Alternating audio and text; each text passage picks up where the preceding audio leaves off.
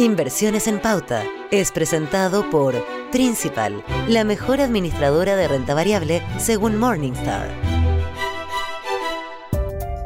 No hay plazo que no se cumpla y por lo mismo la temporada de entrega de resultados ha llegado a su fin. En Estados Unidos, esto significa que las compañías abiertas en bolsa ya entregaron sus balances correspondientes al primer trimestre del año. En medio de un escenario económico complejo, con menor crecimiento y más inflación, el panorama podría ser bastante negativo. Sin embargo, esto no fue así, al menos no en el caso de las 500 mayores empresas del país agrupadas en el índice SP 500. De este grupo, 77% registró resultados por sobre lo esperado por el mercado, las principales empresas de Estados Unidos informaron además que sus ganancias crecieron 9% en el periodo enero-marzo en relación a igual lapso de 2021.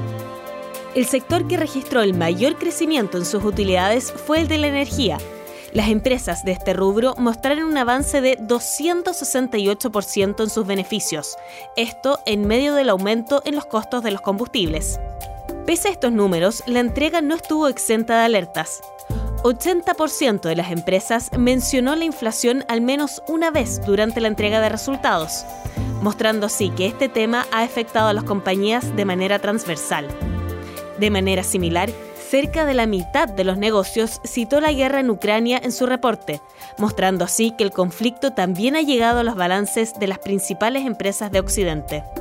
Los reportes le entregan información útil a los inversionistas para poder analizar el presente y el futuro de una compañía.